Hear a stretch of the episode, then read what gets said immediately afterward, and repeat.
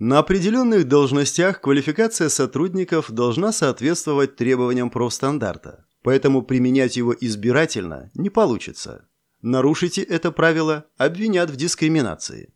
Проверяйте, соответствует ли квалификация сотрудника требованиям профстандарта в двух случаях. Первый – если применять профстандарт обязаны по закону.